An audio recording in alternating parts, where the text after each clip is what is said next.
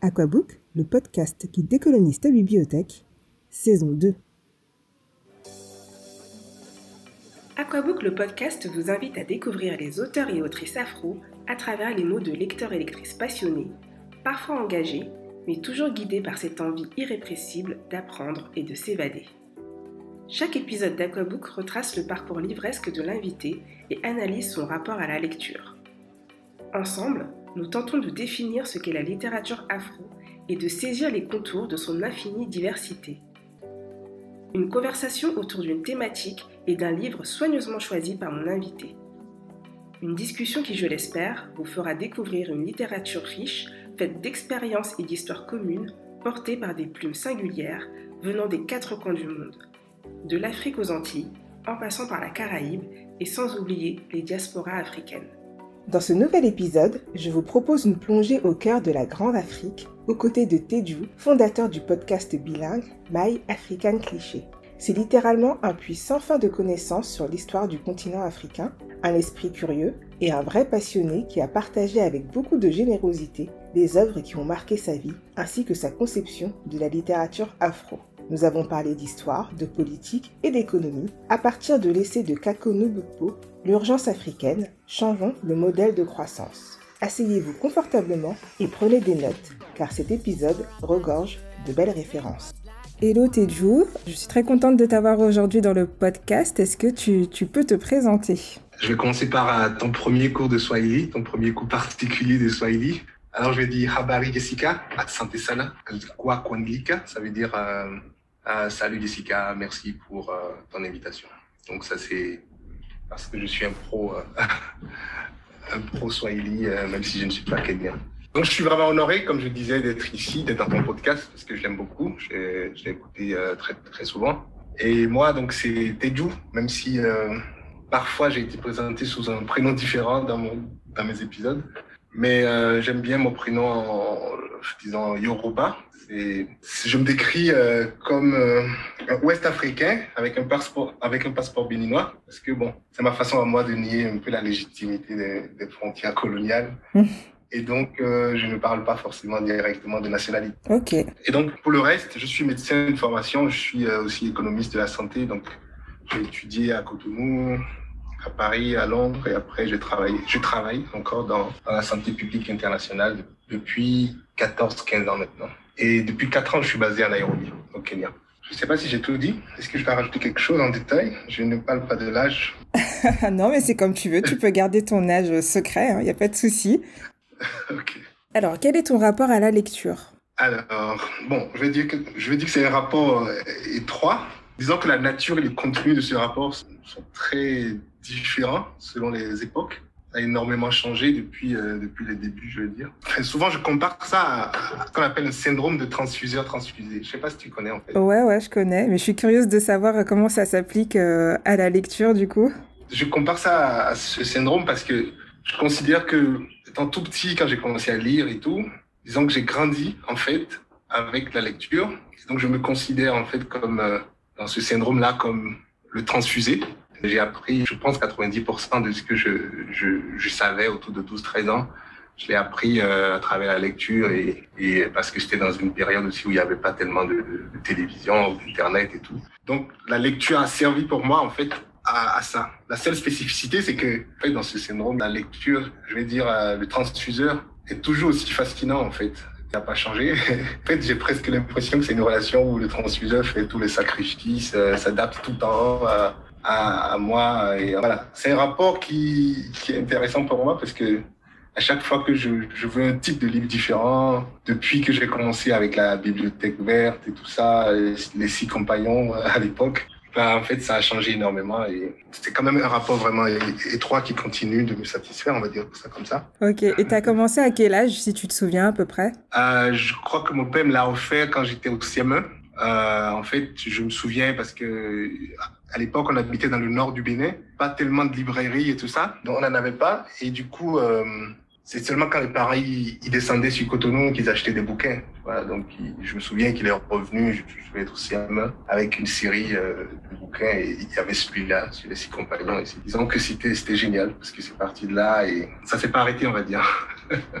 Ok, donc du CM1 à maintenant, dans ton âge qu'on ne, qu'on ne devinera pas, tu as continué, euh, continué à découvrir, euh, à découvrir d'autres livres. Et qu'est-ce que, est-ce qu'il y a des livres comme ça que, qui t'ont marqué dans ton parcours? Qu'est-ce que tu aimes lire en fait? C'est, c'est intéressant parce que au départ, je, je lisais euh, donc de la fiction comme ça. Et, à cette période-là, je pensais que je ne pensais pas que les écrivains étaient écrivains de métier. Je j'étais persuadé pour une raison quelconque que les gens faisaient un truc à côté et ensuite euh, ensuite ils avaient euh, cette passion euh, pour l'écriture. Donc en fait, étant donné que j'ai toujours aimé ça, quand j'avais pas de bouquin à l'époque, je, je lisais des journaux. Je me souviens que mon père était abonné à Jeune Afrique et puis à des journaux genre Le Monde et tout ça. Mm-hmm. Et donc, euh, je lisais pas mal de journaux. Bon, entre, parenthèses, mon père, il est géographe, euh, historien, donc ça, si tu peux voir un peu la nature des, des informations qu'il avait dans sa, dans sa bibliothèque. Voilà. Je pense à un moment, j'ai lu beaucoup plus de journaux et tout ça que de livres. Mais ce qui est intéressant, c'est que quand tu prends le journal Jeune Afrique, à l'époque, il y avait sur la première page, quand tu juste derrière la couverture, après l'éditorial, il y avait euh, une compilation de proverbes, de citations comme ça d'écrivains français. Et ça, c'était ma partie préférée. Donc, je lisais pas mal les, les citations. Donc, euh, voilà. Donc, je sais plus, tu me demandais en fait, c'était. Euh, je te demandais ce que, ouais, si tu avais des, des genres de prédilection, des genres littéraires de prédilection. Et tu disais que tu aimais beaucoup la fiction et que euh, justement quand tu étais plus jeune, tu pensais que les écrivains euh, écrivaient par, euh, enfin que c'était un peu comme leur hobby à côté d'un autre métier. Ouais, c'est ça. Et, en fait, ce qui a changé, c'est que c'est qu'aujourd'hui, en fait, je ne supporte plus la fiction. Et ça, ah. c'est. que s'est-il passé? En fait, aujourd'hui, j'y arrive plus. Euh, je pense que le dernier bouquin de fiction que j'ai lu, je pense qu'il doit, il doit remonter à 15-16 ans à peu près. Mais en fait, je, je, n'y arrive plus. Et tout ce que je lis aujourd'hui, c'est, il faut que ce soit dans le genre narratif. Il faut, euh, et même dans le narratif, il y a vraiment des, des spécificités. Il faut que ce soit euh, des biographies, des autobiographies, des romans historiques. Mm-hmm. Bon, tout ça, c'est quand même basé sur des faits réels, même si parfois c'est un peu romancé. Mais voilà, j'ai besoin que ce soit fiché dans le réel quelque part pour que je puisse euh, le lire. Donc en fait, tout ce que j'ai acheté depuis depuis 15 ans, je pense que c'est de ce genre-là. Et puis l'autre euh, l'autre genre, c'est la poésie parce que bon, la poésie, euh, on peut pas y échapper quand on aime euh, MC Solar et, certains artistes qui, je pense, devraient être tous classés dans, dans comme écrivains écrivains africains, je vais dire dans puis toute la prose qu'ils essayent, euh, enfin, qu'ils sèment à, tout vent depuis des années, Osmo Puccino et tout ça. Voilà. Donc ça, c'est les deux. La poésie, je vais dire, est dans le narratif euh, biographie, mémoire, autobiographie et roman historique. Ouais. ok. Est-ce que tu as des, des, des, livres comme ça qui t'ont marqué euh, donc ce soit, ah que ce soit des romans, des romans historiques ou des autobiographies? Oui, je pense que sans hésiter, celui qui m'a marqué le plus, c'est, euh, je, je ne devrais pas commencer parce que quand je commence à parler de lui, j'arrive, j'arrive plus à m'arrêter, donc il faudra que tu m'arrêtes. c'est, la biographie de, de Alioune Diop. Je sais pas si tu vois qui c'est. Oui. Mec qui a créé euh, Présence africaine. Sa biographie, c'est, je crois que c'est une des premières que j'ai lues et ça m'a, ça m'a bouleversé parce que, en gros, le mec, il arrive à Paris euh, tout 1937, je crois, comme étudiant. Il était pauvre, il était, comme on dit euh, dans certains pays, en, Côte d'Ivoire, chez toi, je crois qu'il était personne. et puis, euh... et puis euh, dix ans plus tard, tu vois, il est directeur de cabinet du, du gouverneur, enfin, du gouverneur général de l'AOF. Et puis, tu vois, il fréquentait plein de gens. Il fréquentait Albert Camus, Jean-Paul Sartre, gens comme Picasso, euh, André Gide. Tu vois, c'est tout le Paris euh, culturel, flamboyant, tout le et puis c'était une bonne période quand même. C'est pas, le Paris d'aujourd'hui que les Parisiens me pardonnent, mais, c'était quand même la période où tu avais euh, les Richard White, les, les Josephine Baker, les Duke Ellington, Boris Vian, Aimé Césaire, tout ça qui traînait dans Paris. Donc, tu vois, à fréquenter tous ces gens-là, je crois qu'il a eu un syndrome que nous avons tous eu, c'est qu'à force de, de fréquenter les autres, il a fini par se dire qu'il faudrait qu'il trouve un moyen en fait de révéler en fait la grandeur de la de la, de la civilisation euh, africaine. Voilà, tu finis par te révéler à, toi-même les, au travers de ce qui t'entoure. Et donc, du coup, il est devenu le mentor de plein, plein, plein de jeunes intellectuels à l'époque. Tu vois, les hommes politiques, les artistes d'Afrique noire et tout. Je crois qu'il était ami avec euh, le prix Nobel Wole Soyinka. Il était ami avec euh, Diop. Il était, il était, le mentor de Ampateba. Euh, Joseph Zobel, Marie Scondé, Mongo Betty. Et donc tous ces gars-là, le point commun entre eux, c'est quand même, euh, c'est quand même Alioune Diop. Et ça, quand il a, quand il a fait euh, premier congrès des intellectuels et artistes noirs la Sorbonne, juste avant les indépendances, ils ont souvent comparé ce, cette réunion, je vais dire, au sommet de Bandung, tu sais, comme mhm. Bandung la culture. et donc, euh, voilà, c'est lui qui a inventé avec Senghor le, le, fameux premier festival mondial des arts nègres et tout, à Dakar en 66. Puis euh, voilà, tout ça, ça a continué, mais ce qui me frappe le plus, ce qui m'a vraiment frappé dans cette biographie, c'est l'humilité en fait de la personne. Et ça, je crois que dans toutes les biographies que je lis, en fait, il y a, cet aspect, c'est un peu un fil conducteur pour moi, c'est que c'est des gens, pour la plupart, c'est qui ont changé les choses, c'est des gars qui ont inspiré plein d'initiatives, qui ont fait plein de trucs, qui ont rencontré le monde entier. je me souviens que quand il est mort, j'avais lu que c'était Senghor ou, ou, Wad, je sais plus, mais il y a un Sénégalais qui l'avait qualifié de Socrate noir, qui disait que c'était le Socrate noir parce qu'en fait, il faisait ce truc, il savait faire accoucher les gens de, leur talent et tout ça. Pour moi, c'est le mec euh, par excellence et surtout euh, un héros africain euh, trop, trop, trop méconnu. Voilà. Je vais arrêter de parler de Diop, mais il y a d'autres biographies que je crois que j'ai la dernière fois que j'ai compté, j'avais peut-être 45 biographies euh, ou autobiographies. 45 Bon, alors on va pas toutes les citer, mais est-ce que tu en ah as deux, trois autres à, à partager?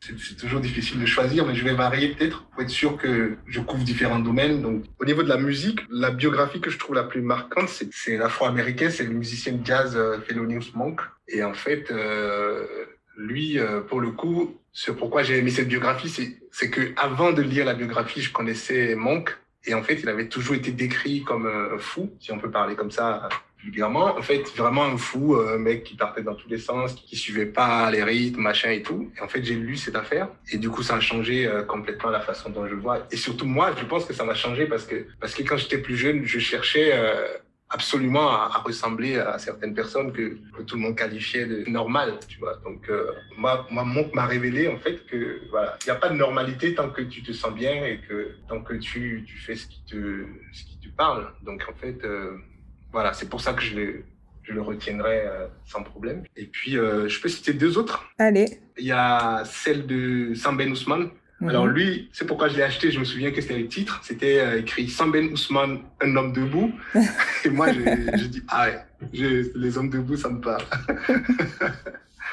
Et euh, ouais, j'ai beaucoup kiffé ça. Et puis euh, peut-être une dernière, alors je vais te donner une femme plutôt. Oui, merci. Un peu de femme, ça fait du bien. alors peut-être la biographie de, de Awa Keita. Awa Keita, c'est une, une, une, femme disons, politique malienne et en même temps, euh, avant, avant d'être politique, elle a aussi lutté euh, pour l'indépendance et tout ça. Elle a fait un travail remarquable. Elle a, voilà, elle a beaucoup, beaucoup œuvré pour, euh, pour la scolarisation des jeunes filles. Elle a fait ça quasiment pendant 40-50 ans de sa vie. Elle a fini, je crois, première femme députée du Mali. Voilà, ça, ça c'est, aussi une biographie remarquable. Je l'ai acheté, je l'ai, enfin, je l'ai fait lire à ma fille qui a 10 ans maintenant et qui a, qui a adoré aussi m'arrêter là. Non, mais ça, c'est chouette. Et il me semble d'ailleurs que son autobiographie, elle a été publiée chez Présence africaine, si je dis pas de bêtises. Oui, oui, oui. En fait, quand j'habitais à Paris, je pense que je, je, visitais beaucoup trop cette librairie. Ils font du bon boulot. Ouais. Ils font du bon boulot, mais je te rassure, tu n'es pas le seul euh, à craquer euh, en librairie à dépenser des sommes euh, dont on ne parlera pas. Alors du coup, moi ce que j'aimerais bien savoir aussi, mais je pense avoir un petit peu la réponse euh, euh, vu de tout ce que tu as dit jusqu'à présent, c'est comment est née un peu l'idée de, ton podcast? Est-ce que tu peux en parler? Donc mon podcast, il s'appelle euh, My African Cliché. c'est un podcast qui propose, disons, des petits voyages dans le temps et dans l'espace de l'Afrique, disons le passé de l'Afrique, des petits voyages comme ça de moins de 10 minutes. On peut scénariser, je vais dire, pour amuser les gens qui écoutent et qui permet euh, de revisiter un peu l'histoire euh, du continent par nous-mêmes. Et euh, c'est un podcast qui est disponible en français et en anglais. Donc chaque épisode que je fais est mis en anglais et en français. Et je vais expliquer pourquoi. Donc en fait, le pourquoi de ça, c'est que il y a une convergence d'éléments en fait.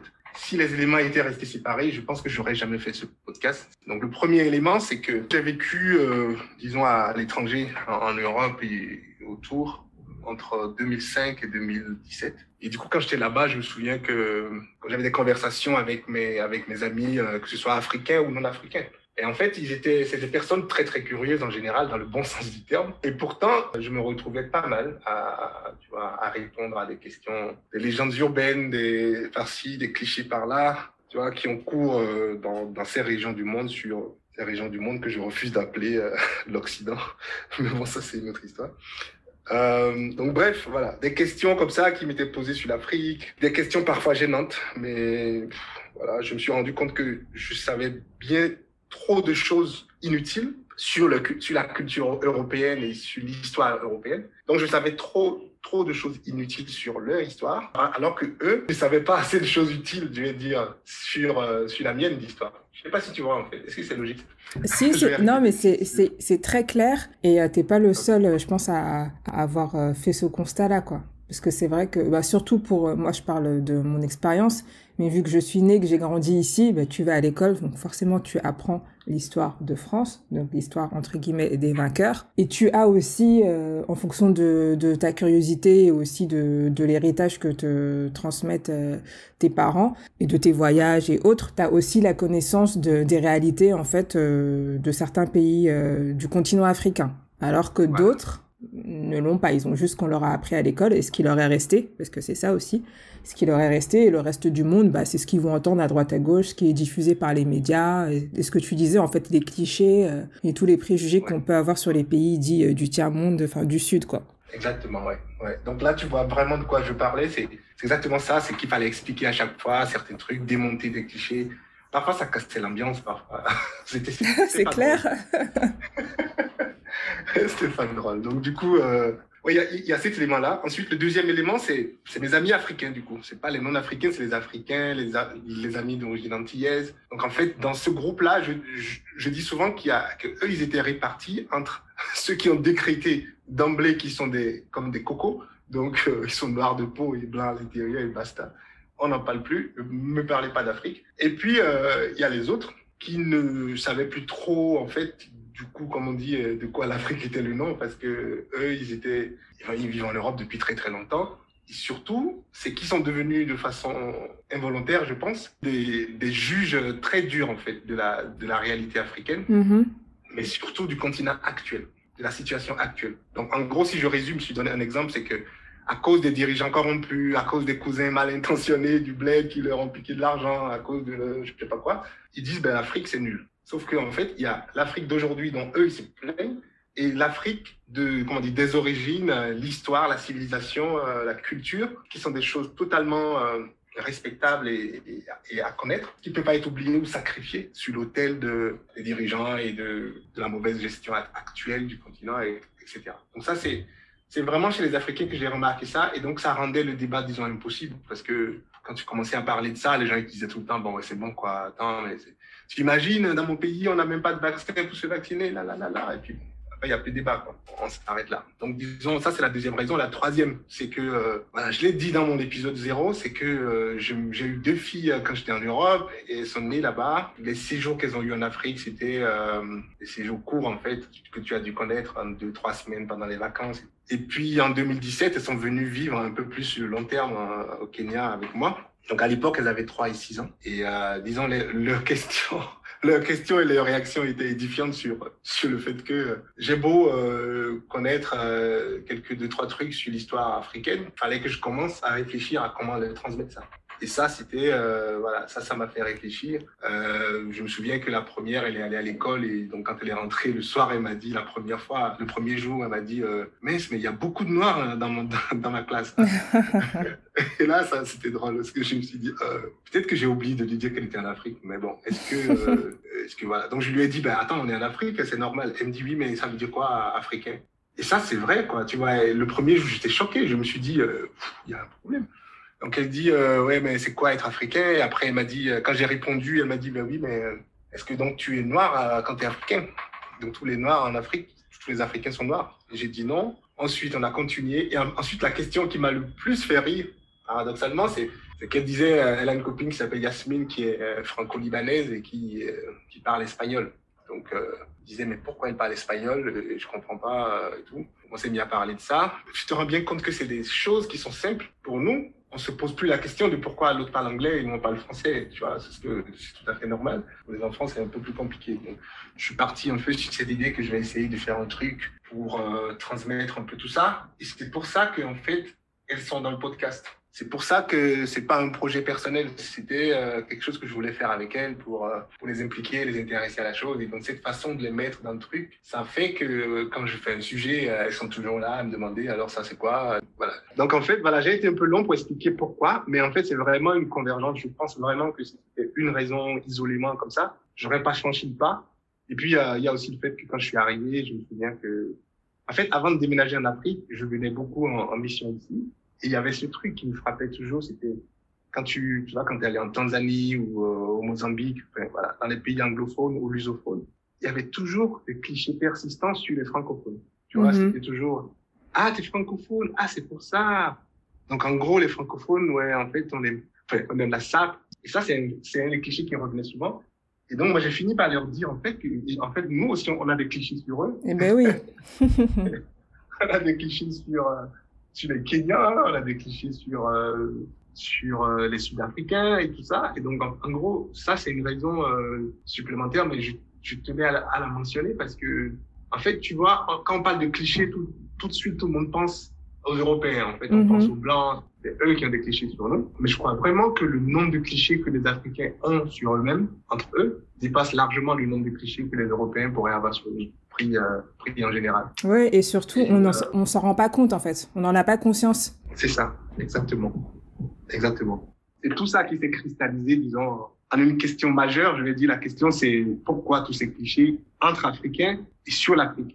Le podcast, c'est une des réponses, en fait, une des contributions euh, que j'ai voulu faire sous la forme d'un média qui ne soit pas trop long, trop savant, trop inaccessible. Et voilà. Et donc, ça va faire bientôt deux ans. Et je crois qu'il y a environ 90 épisodes en français, 90 en anglais. Donc, euh, voilà, il y a pas mal de, de, difficultés. Mais comme tu sais, je pense que tu es au courant parce que tu fais un podcast aussi. Donc, euh, on essaie d'apporter une contribution, mais on sait très bien qu'il euh, faut un mouvement beaucoup plus large et beaucoup plus consistant. Oui, c'est vrai que c'est beaucoup de travail derrière. Les gens ne s'en rendent pas forcément compte, mais il faut continuer faut continuer parce que tu, fais, tu fais un travail de qualité et c'est un travail qui est, qui est très très important quoi. Ce serait dommage que les gens passent à côté parce que c'est par des choses comme ça que qu'on va progresser tous ensemble en fait. Donc euh, ouais, voilà. je, je te remercie vraiment, ça me ça me touche. Ouais, non, c'est cool. Alors, tu nous as parlé un peu de, des auteurs et autrices afro qui t'ont marqué, de, ces autobiographies qui ont façonné un peu ton parcours. Euh, et qu'est-ce que t'évoques, toi, le terme littérature afro? Qu'est-ce que tu mets derrière? Alors en fait, le, terme de littérature afro, pour moi, pose la même question ou le même problème que, les autres expressions qui sont devenues plus ou moins usuelles aujourd'hui. C'est quand on parle de ou de d'art africain. C'est le même problème pour moi, c'est la même problématique parce que euh, bon, je vais je vais prendre l'exemple de l'art africain. Quand tu regardes en Europe ou en, Amérique aujourd'hui, tu as tous les calendriers culturels là qui sont sur euh, qui sont consacrés à l'art africain et c'est la même chose. Enfin, d'une part, tu as le nombre et la diversité des gens, de ces artistes-là, si j'y inclus les écrivains comme les artistes, bah, le nombre et la diversité, euh, c'est clairement que ça affirme une sorte de force euh, qu'on n'a jamais atteinte encore aujourd'hui, qu'on n'avait pas encore atteint, je vais dire, parce qu'il y a tellement d'événements culturels, de la littérature, à la peinture, à la danse, tout ça, euh, catégorisé afro, qu'on se dit d'un côté, bon, on peut s'en réjouir parce qu'on en parle.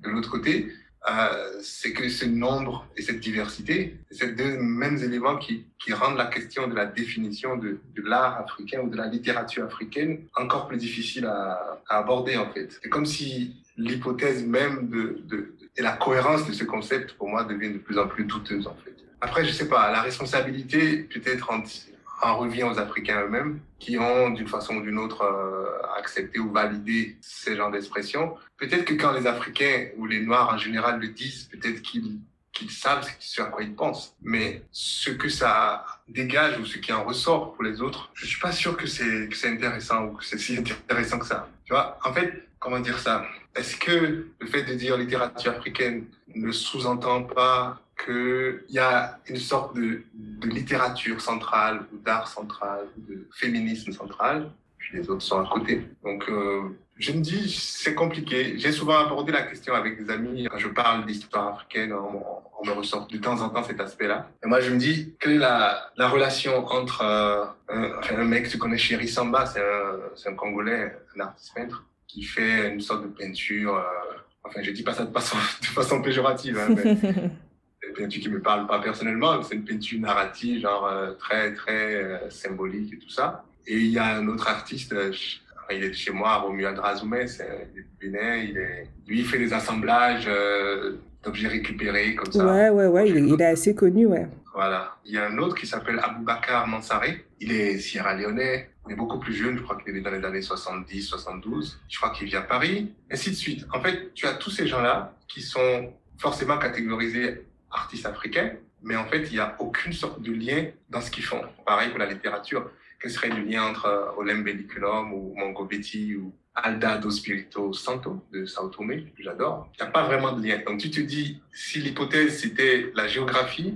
alors on peut, on peut se soit, et puis continuer à discuter sur, ok, c'est la géographie, mais qu'est-ce qu'elle apporte cette géographie? Est-ce que, est-ce qu'elle sous-entend que des gens qui sont nés l'un au Cap, l'autre euh, dans le nord de l'Afrique, et puis un autre dans l'océan Indien, est-ce qu'ils seraient, est-ce seraient prédestinés à avoir les mêmes talents, une sorte d'essentialisme comme ça qui nous guette? Je trouve qu'il faut faire attention. Je trouve vraiment que c'est un thème qui ne, me convient pas du tout. Si on peut éviter ce genre de label qui recouvre des créations extrêmement diverses, ce serait bien. Je crois que c'est à peu près ça, à mon avis. Je ne veux pas en dire trop. Mais tu sais, récemment, j'ai entendu, par exemple, parler d'art noir. Je crois que j'ai vu ça dans une exposition en France. L'art noir. Mais qu'est-ce que l'art noir? Qu'est-ce qu'il met derrière? L'art noir comme nous disait art nègre dans les, enfin, dans l'entre-deux-guerres. Comme tu te dis, euh, où est-ce qu'on va en fait? C'est ça. Est-ce que c'est vraiment bien? En fait, ce que tu veux dire, c'est que le terme euh, littérature afro, si on considère du coup que afro correspond à Afrique, africain, c'est faire un peu le jeu de ceux qui pensent que l'Afrique c'est un seul pays et qu'on est tous noirs et qu'on fait tous la même chose, quoi. Exactement. Ça permet pas de, de montrer que en fait, il y a plusieurs pays et que chaque auteur ou autrice a, ses sensibilités qui vont pas forcément parler des mêmes choses. Oui, exactement. C'est un très bon résumé. En fait, je trouve qu'on est, on est un peu trop vite parti dans, l'acceptation de cette... Euh, je sais pas qui l'a inventé, mais je trouve que dans les médias, c'est en général, ils cherchent toujours euh, à trouver un plus petit dénominateur commun. Tu vois pour aller vite parce qu'ils ont trois minutes de sujet. Et ça, ça méconnaît forcément, forcément comme tu disais, les singularités d'une part. Et, puis, euh, ça refuse, en fait, ça nous refuse, ça nous refuse toute universalité toute universalité en fait au final. Parce que nous, on ne sera jamais universel. On sera toujours euh, l'autre. Je, trouve que le but ultime, c'est l'universalité de notre art, de, tout ce qu'on fait. Et accepter de dire afro à chaque fois, ça nous refuse à nous-mêmes cette universalité-là. Si c'est la géographie, vraiment la géographie, comme tu sais, toi qui euh, as des racines africaines qui vit en Europe, tu vois bien que la géographie ne pourrait définir grand-chose au final. Et puis, pour finir, je, promets, je m'arrête là. La passion, il faut bien que ça ait des limites. tu sais quoi? J'ai fait un épisode, deux épisodes, sur un sujet qui s'appelait Qui sont les Africains? Et ça, c'est des sujets qui sont venus directement de conversations avec des gens comme, comme celle-ci. Et en fait, c'était qui sont les Africains? J'ai fait partie 1, partie 2, j'ai partie 3 et 4 dans les, dans les cartons. Et je peux te dire que même à la partie 25, je sais que je n'aurais pas trouvé la définition de qui sont les Africains. Mais oui, ouais, c'est logique en même temps. Aujourd'hui, tu as choisi de parler d'un thème qui n'a jamais été abordé dans le podcast, donc euh, c'est très bien, qui est donc les racines historiques du retard euh, de développement économique des pays africains. Donc, je vous rassure, c'est très technique, mais euh, vous allez voir, c'est plus simple qu'il n'y paraît, et surtout, c'est un sujet qui est hyper intéressant et surtout très très important. Euh, du coup, pourquoi ce choix de sujet et quel livre, enfin quel essai du coup, tu as choisi pour en parler? Alors, en fait, le titre du livre, c'est L'urgence africaine, changeons le modèle de croissance de Kake Nubupo. C'est un l'économiste euh, togolais et qui a eu la charge ministérielle de son pays. Il était ministre de la prospective, je crois, et ça lui a donné l'occasion en fait de se frotter aux réels problèmes, euh, tout en ayant ce bagage, euh, disons théorique et technique qui, est assez intéressant. Donc, euh, je trouve qu'il faut, c'est un livre utile. Je l'ai choisi parce que, bon, déjà, il a été publié chez Odile Jacob, et moi je disais si j'étais Odile Jacob, l'éditeur, euh, j'aurais commercialisé ce livre dans la catégorie roman historique parce qu'il ne traite pas d'autre chose en fait que de, comment comprendre les raisons historiques et politiques. Ok, donc pour toi, c'est pas un essai Non, je trouve que ça a été présenté comme ça, mais pour moi, c'est un roman. C'est un roman parce que il parle euh, vraiment de sujets, d'une façon romanesque, je veux dire, de sujets concrets et, historiques. Ça me désole un peu que, ça a été classé comme essai parce que, parce que ça aurait pu avoir, à mon avis, beaucoup plus euh, d'audience ou de, de lecteurs. Tu sais, parce que je crois que les gens se sont, les gens peuvent se braquer en fonction de, comment c'est résumé, de comment c'est présenté, ne pas aller au fond des choses. Tu vois, dans ce livre, il parle avec les arguments clairs de sujets généralement traités avec trop d'émotions. C'est ça l'intérêt en fait. Il est loin, tu vois, il se positionne un peu plus loin des réactions émotionnelles caractérielles qu'on connaît. Je ne veux pas aller plus loin que ça. Il y a des gens qui font euh, tout un beurre et toute leur vie là-dessus, euh, sur le sujet du franc CFA par exemple. Mais lui, il parle de ça de façon très très posée, claire. Il, euh, il, expose, il cherche, il démontre, il, euh, surtout en fait, il propose un chemin. Tu vois, il propose un chemin, il a une vision, il montre un peu la voie. Tout ce que les politiques ne font pas chez nous, c'est ça en fait. Je trouve qu'il il expose vraiment les responsabilités. Il va, il va très loin dans, dans tout ce qu'il euh, trouve comme, racine du mal. Je l'ai lu deux fois ou deux ou trois fois. Si on aime le continent ou quel que soit là où on se trouve, si on a une relation ou un intérêt quelconque avec le continent, on s'est forcément demandé un jour euh, est-ce que la pauvreté sur le continent africain, est-ce que c'est une fatalité inévitable? Enfin, je veux dire, pourquoi ça ne change pas? Pourquoi n'y arrive-t-on pas? Quel, quel, est le poids des mensonges de nos gouvernements? Quel est le poids de chacun d'entre nous? En fait, c'est vraiment ça. Je ne tarie jamais de loger ce livre. Je l'ai recommandé à plein, plein, plein de gens. Du coup, est-ce que tu peux euh, évoquer peut-être quel, quelques sujets qui sont abordés dans le, dans le roman historique du coup? Je vais prendre la même, euh, la même catégorisation que toi.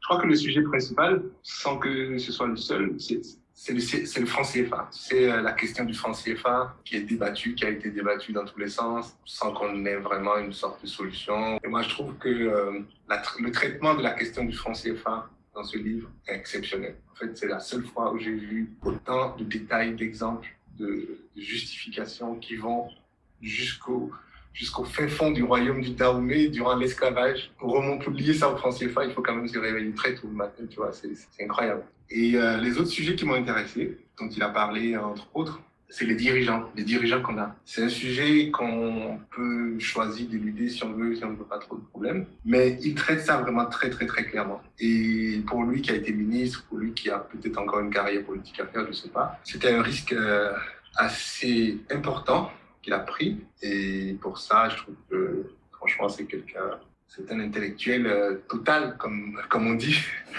comme, comme l'étaient les gens comme euh, ben, Ahmed Baba ou, euh, au XVe siècle, ou même William Dubois, pour aller plus loin. C'est des gens qui ont cette vision, cette théorie et de l'action et qui font tout pour, pour y arriver. Ok. Et il a été publié quand, en fait, ce livre? Alors, je pense qu'il a été publié en 2019.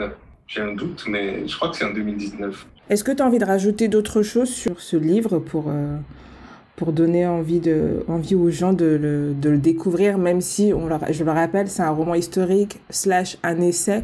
C'est pas forcément ce vers quoi les gens se dirigent euh, en premier, mais je pense que c'est intéressant aussi de, de, nourrir sa réflexion avec ce type d'ouvrage. Donc, est-ce que tu as, euh, d'autres éléments que tu as envie de partager ou alors tu peux nous lire aussi l'extrait que tu as choisi?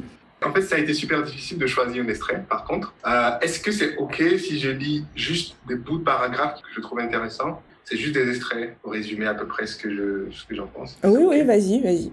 OK. Alors, il y a un paragraphe à la page 17 qui est titré des, des dirigeants offshore. Ça, je trouve que c'est bien de commencer par là.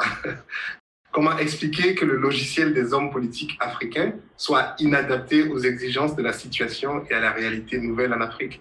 Comment se fait-il qu'on reproduise en permanence les mêmes erreurs du passé? À cette question, je réponds que c'est parce que l'Afrique subsaharienne ne produit pas encore elle-même ses dirigeants. Il y a une extraversion qui fait que l'Afrique montre au reste du monde les dirigeants que le reste du monde veut voir. Des dirigeants qui ont le discours de la doxa internationale, des dirigeants qui peuvent être dans toutes les grandes conférences. On en a connu des dirigeants de ce type dès l'époque des conférences nationales, au début des années 90, Nice Force-Glo au Bénin, André Milongo au Congo, Alassane Ouattara en Côte d'Ivoire, de purs produits des organismes internationaux, Banque mondiale, FMI, Système des Nations Unies. Tout cela a perduré et on peut affirmer sans peur de se tromper que nous avons à l'heure actuelle une classe de dirigeants offshore. Ils sont adoubés par l'extérieur. Ils ne sont pas forcément de mauvaise foi, mais ils n'ont pas de prise sur le réel. Ils ne rendent compte qu'à leurs maîtres occidentaux, ils ne rendent pas compte à leur population car ils savent qu'ils ne tirent leur légitimité que de l'extérieur du continent et non de l'intérieur. Dans le même temps, du fait des gains faciles à obtenir en politique. Toute une classe de jeunes Africains opportunistes qui n'ont jamais eu à faire leurs preuves dans la vie réelle se sont mis en politique, alimentant ainsi la caste prédatrice. On commence néanmoins à voir surgir des éléments porteurs de transformation positive en Afrique. C'est la société civile, souvent composée de jeunes urbains désabusés, ayant à cœur la promotion de l'intérêt général. Donc ça, c'était un peu long, désolé, mais je trouve que ça, ça résume toute la théorie du livre et tout ça. Et donc, du coup, ensuite, je vais passer à la page 95. Euh, je vais juste lire euh, deux, trois clichés qu'il a mis ici, qu'il a essayé de démonter avec des éléments techniques. Bon, il appelle ça affirmation gratuite. Affirmation gratuite numéro 1. L'Europe de 2050 sera peuplée à 25% d'immigrés subsahariens. Et donc, tout un paragraphe où il explique comment ce cliché est assez mal placé.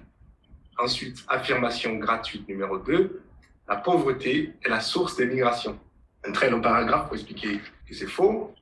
Ensuite, affirmation gratuite numéro 3, l'aide au développement est un moyen efficace pour lutter contre l'immigration.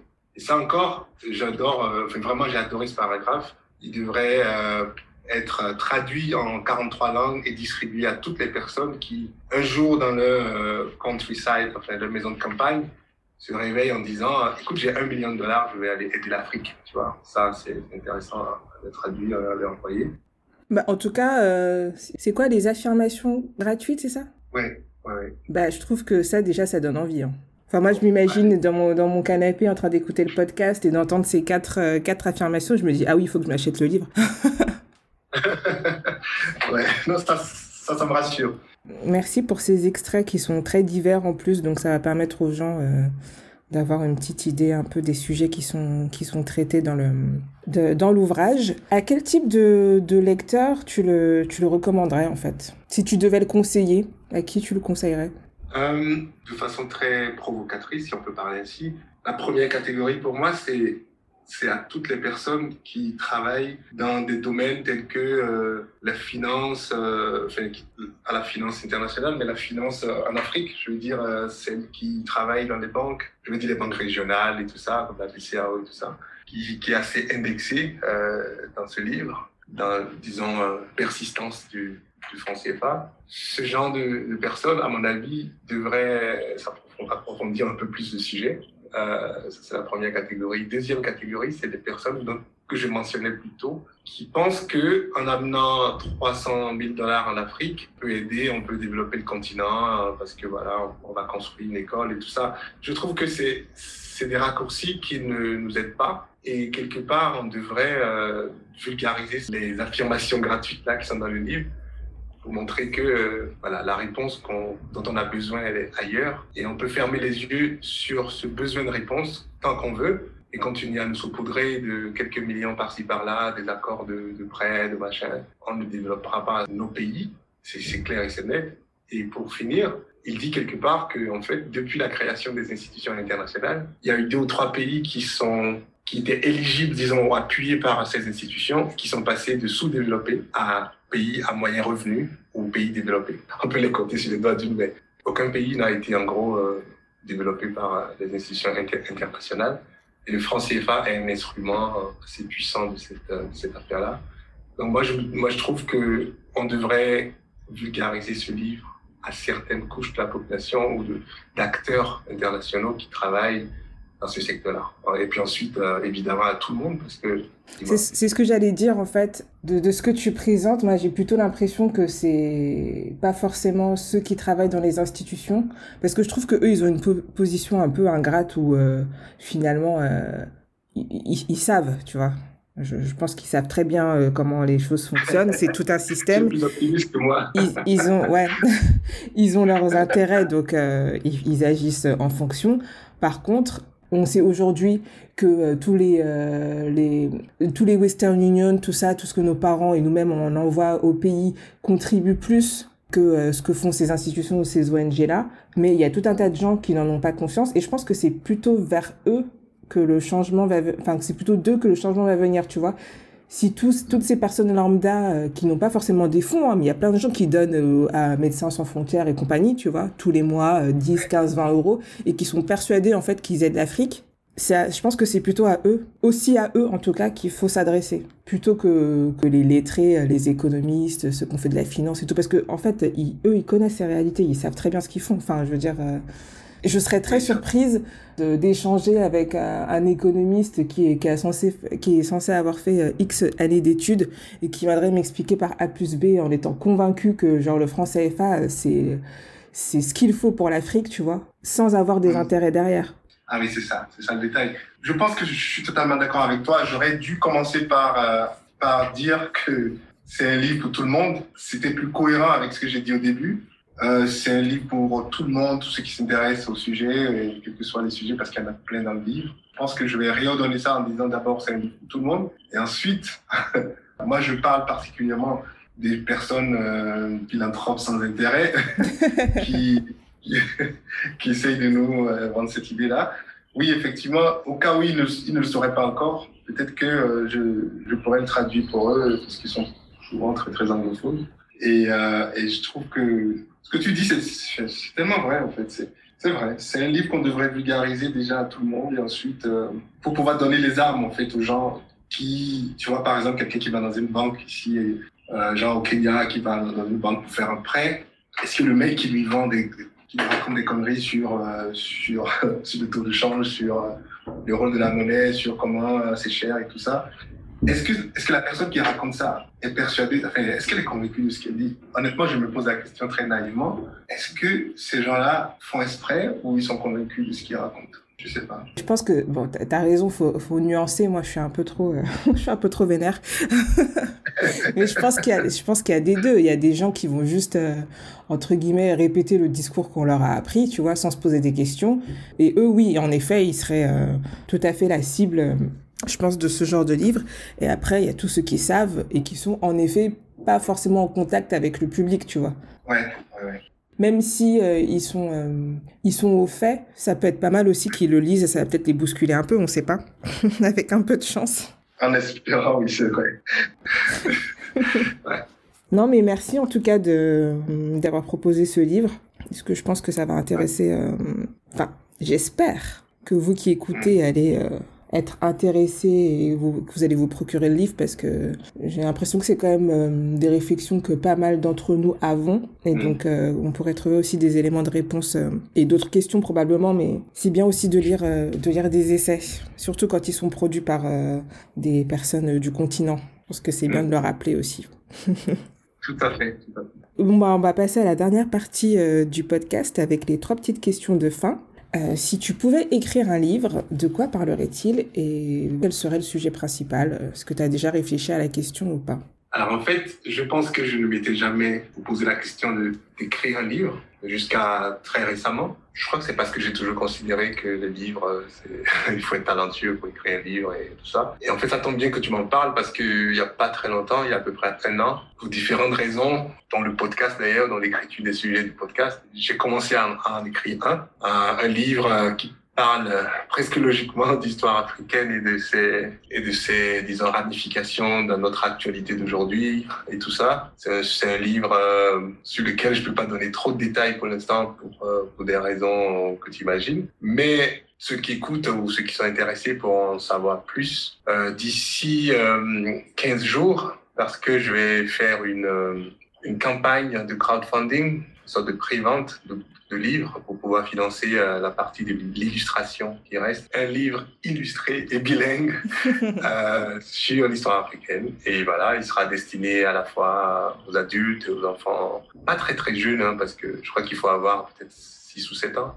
euh, pour commencer à lire correctement, je sais pas. Et puis jusqu'aux adultes, voilà. Il comporte pas mal de surprises, ce livre. Pas que euh, historique sur des personnes qui ont vécu au trois siècles avant Jésus-Christ, hein, mais vraiment des gens récents, des gens actuels. Voilà, je pourrais pas en dire plus, mais voilà, ça c'est le sujet et j'espère que j'ai répondu à la question. Bah, t'as plus que répondu à la question. Nous, on aime bien avoir ce genre d'exclusivité dans le podcast. Surtout que moi, j'en sais un peu plus, donc euh, je ne peux que vous recommander de, de vous abonner euh, à la page de Teju pour en savoir plus et à suivre son actualité euh, pour découvrir de quoi il s'agit. Mais en tout cas, moi, j'ai hâte. merci, je profite pour te remercier pour, tes mots vraiment très, très, très précieux. Je, le dis très, très sincèrement. Euh, tu, me permets de, dire un mot là-dessus. Je trouve vraiment que euh, on ne rencontre pas souvent des gens qui pensent comme nous. Je dis pas des jumeaux ou des, des, des clones, mais on ne rencontre pas souvent des gens qui pensent comme comme soi. Et euh, quand on grandit, quand on prend de l'âge et de l'expérience, on finit par faire la différence entre ses amis avec qui on boit des bières ou autre chose, toute autre chose. et puis euh, les gens qui sont euh, ce qu'on appelle la soul tribe ou la soul family, qui sont hyper importants pour euh, arriver à ce qu'on veut faire, parce qu'on a besoin de gens comme ça pour s'encourager mutuellement et, et, rester positif, focaliser sur l'objectif. Et en quelques mots, je sais que tu, tu, tu en fais partie et tu, je te remercie vraiment du fond du cœur. Ah, bah dis donc Merci beaucoup. Bah, c'est partagé. Et en plus, euh, je trouve ça drôle que, que tu en parles parce que c'est vrai qu'on a cette notion-là des, des, amis, tu sais, les amis qu'on a, les amis d'enfance, euh, qu'on connaît depuis euh, tellement longtemps. Et on a une, espèce de. Tu sais, l'impression un peu de les trahir quand on se fait d'autres relations ou que qu'on est déçu parce qu'on n'a pas le soutien qu'on voudrait, tu vois. Alors qu'en fait, ça fait partie de, de, de la vie, de la vie d'adulte de se rendre compte qu'en fait, euh, tout au long de notre vie, on va rencontrer d'autres personnes qui vont nous inspirer, euh, qui, vont, qui vont nous pousser dans nos retranchements, qui vont nous soutenir. Et euh, c'est tout à fait ce que, ce que tu décris. je, suis, je suis contente d'avoir ce, ce petit rôle-là euh, pour toi. Soul Sister, bienvenue au club. euh, avant-dernière question, si tu pouvais rencontrer un auteur ou une autrice noire, qui choisirais-tu? Pourquoi et de quoi parleriez-vous? Alors, euh, je vais trahir un peu l'esprit de la question parce que euh, moi, j'aime pas les dîners en tête à tête là. J'aime pas les dîners euh, de, trois personnes. Donc, je vais te dire une rencontre. Je vais organiser un grand dîner avec dix personnes. Ah oui, dix personnes carrément. si tu acceptes le principe. Donc, en fait, j'imagine. tu sais, pour mon, pour enfin, je te dis ça en parenthèse, mais pour mon anniversaire, il y, a, y a un an, en fait, j'ai fait une sorte de de, de soirées à thème où j'ai demandé aux gens de s'habiller un peu comme, euh, comme des personnes de l'histoire africaine, tu vois. Enfin, tu me diras, je suis obsédé par le sujet. J'aimerais bien voir des photos de tout ça. mais, mais, mais, du coup, tu vois, des gens ont joué le jeu. Hein.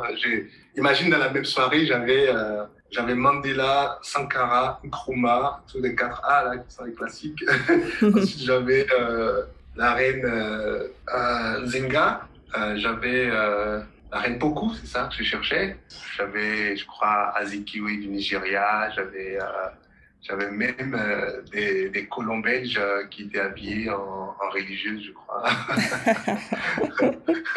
en fait, c'était, assez intéressant. Donc, sur le même principe, si tu permets, au lieu d'en inviter un seul ou d'en rencontrer un seul, je crois qu'il y en a plusieurs que j'aimerais rencontrer. Euh, j'aimerais bien rencontrer Ben Okri du Nigeria, très talentueux. Il a écrit, je sais pas s'il est traduit, mais il a écrit un livre qui a gagné le Booker Prize, The Famish Road.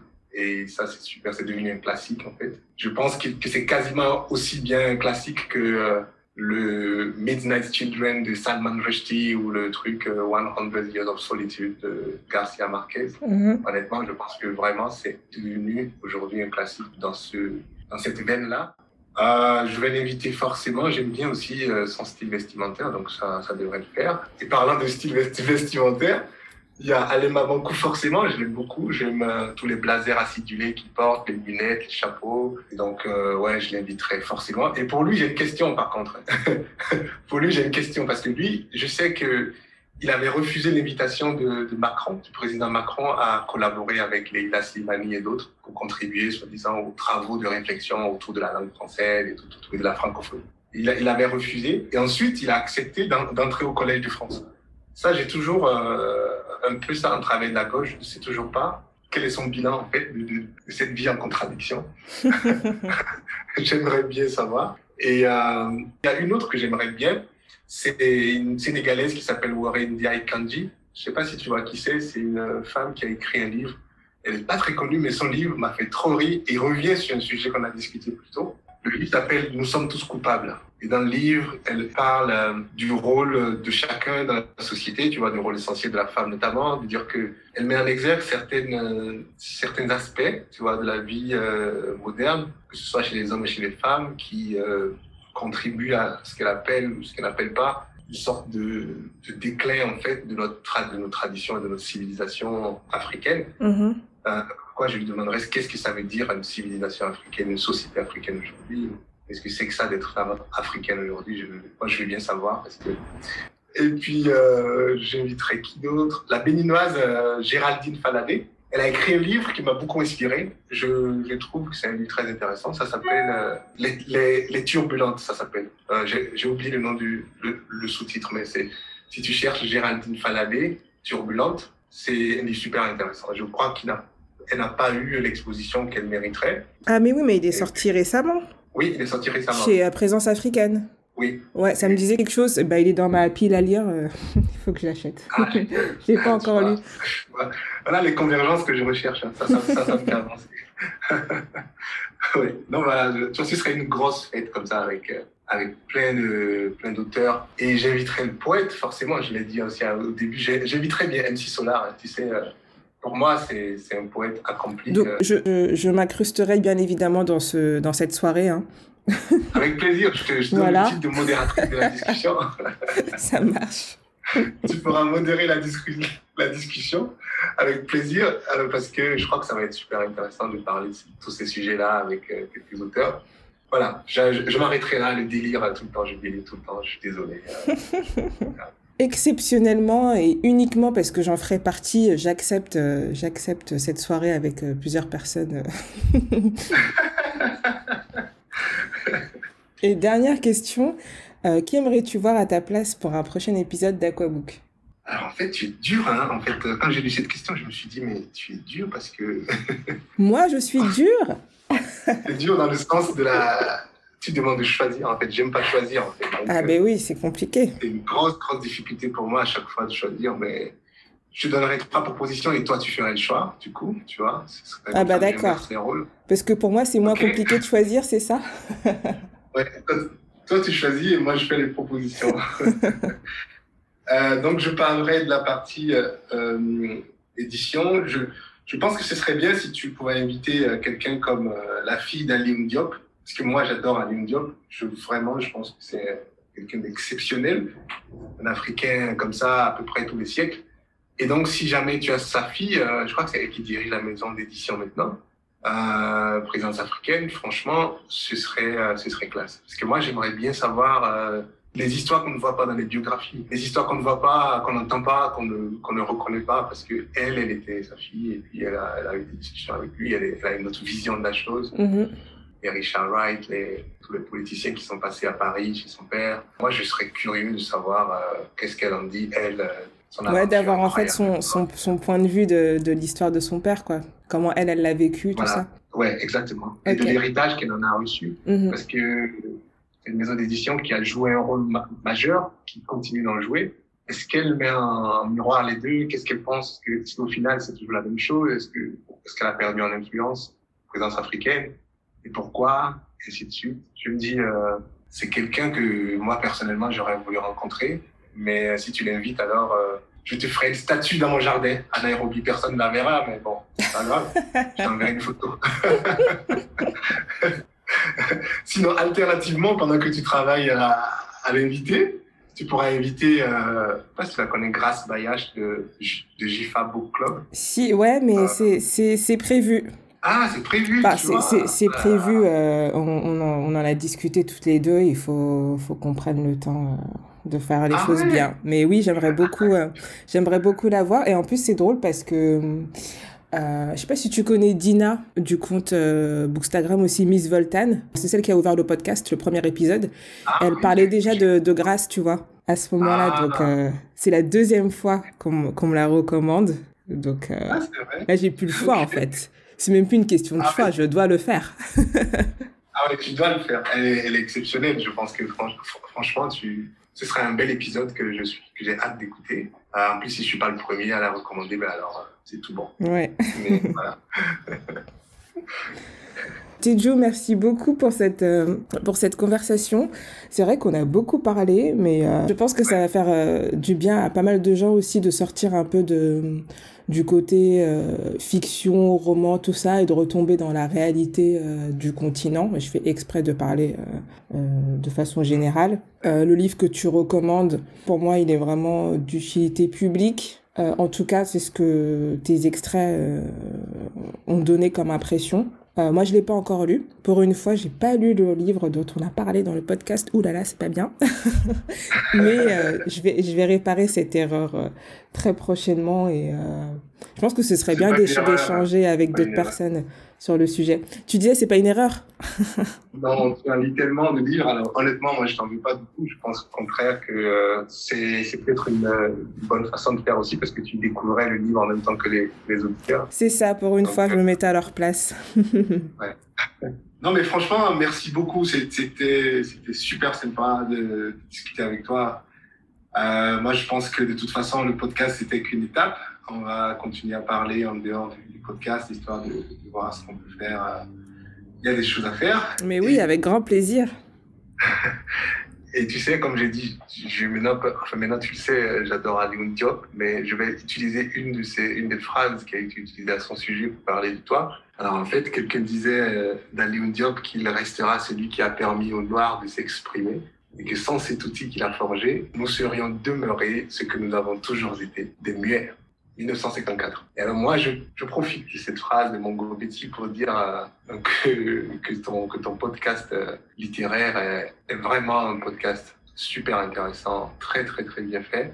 Euh, je trouve que comme Diop, tu, tu es en train de forger quelque part un, ex, un espace permet de parler de littérature, de celles qui sont écrites par des Africains, mais surtout, finalement, on parle de société africaine, on parle de, société de culture universelle. Et pour ça, je voulais te remercier. Merci beaucoup. Bah, c'est moi qui te remercie pour ces mots euh, hyper élogieux. Là, je suis hyper gênée. Heureusement qu'on est à distance. tu rougis comme une tomate. C'est un peu ça, oui. Bah, merci beaucoup et merci. Bah, moi, j'en profite pour te remercier toi et remercier toutes les personnes qui m'ont fait confiance et qui passent à mon micro, euh, qui partagent leur expérience et qui se livrent parce que c'est vrai qu'au début, quand j'ai eu l'idée de faire le podcast, j'étais vraiment très, très, très, très loin d'imaginer que j'allais avoir tous ces témoignages et que j'allais euh, créer des liens avec euh, des personnes d'horizons, de milieux sociaux divers. Enfin, ça, je pense que c'est la, plus grande réussite, quoi. C'est de permettre de, de rencontrer des, des personnes exceptionnelles en tout point de vue et de, de créer quelque chose tous ensemble. Donc euh, vraiment merci beaucoup pour tes mots et avec grand plaisir pour euh, pour euh, collaborer tous les deux sur toutes les choses dont on a parlé précédemment. je précise que je ne te flattais pas. Hein. En tout cas, je le pense sincèrement. Je, j'ai écouté tous tes épisodes. Je les écoute deux heures après la sortie. merci beaucoup. franchement, très très beau travail. Continuer et puis on reste en contact. On reste en contact. Super. Euh, merci beaucoup, Tejo, et je te souhaite plein de belles choses. Et je sais qu'il y a plein de belles choses qui arrivent avec ton projet, euh, dont je ne vais rien dire, mais euh, j'ai vraiment hâte de pouvoir en parler. avec plaisir. J'espère que cet épisode vous a plu.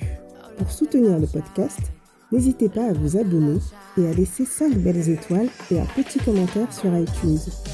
Partagez vos découvertes littéraires et discutons ensemble sur Instagram, at aquabook ou sur aquabook.podcast at gmail.com. À très vite pour un nouvel épisode.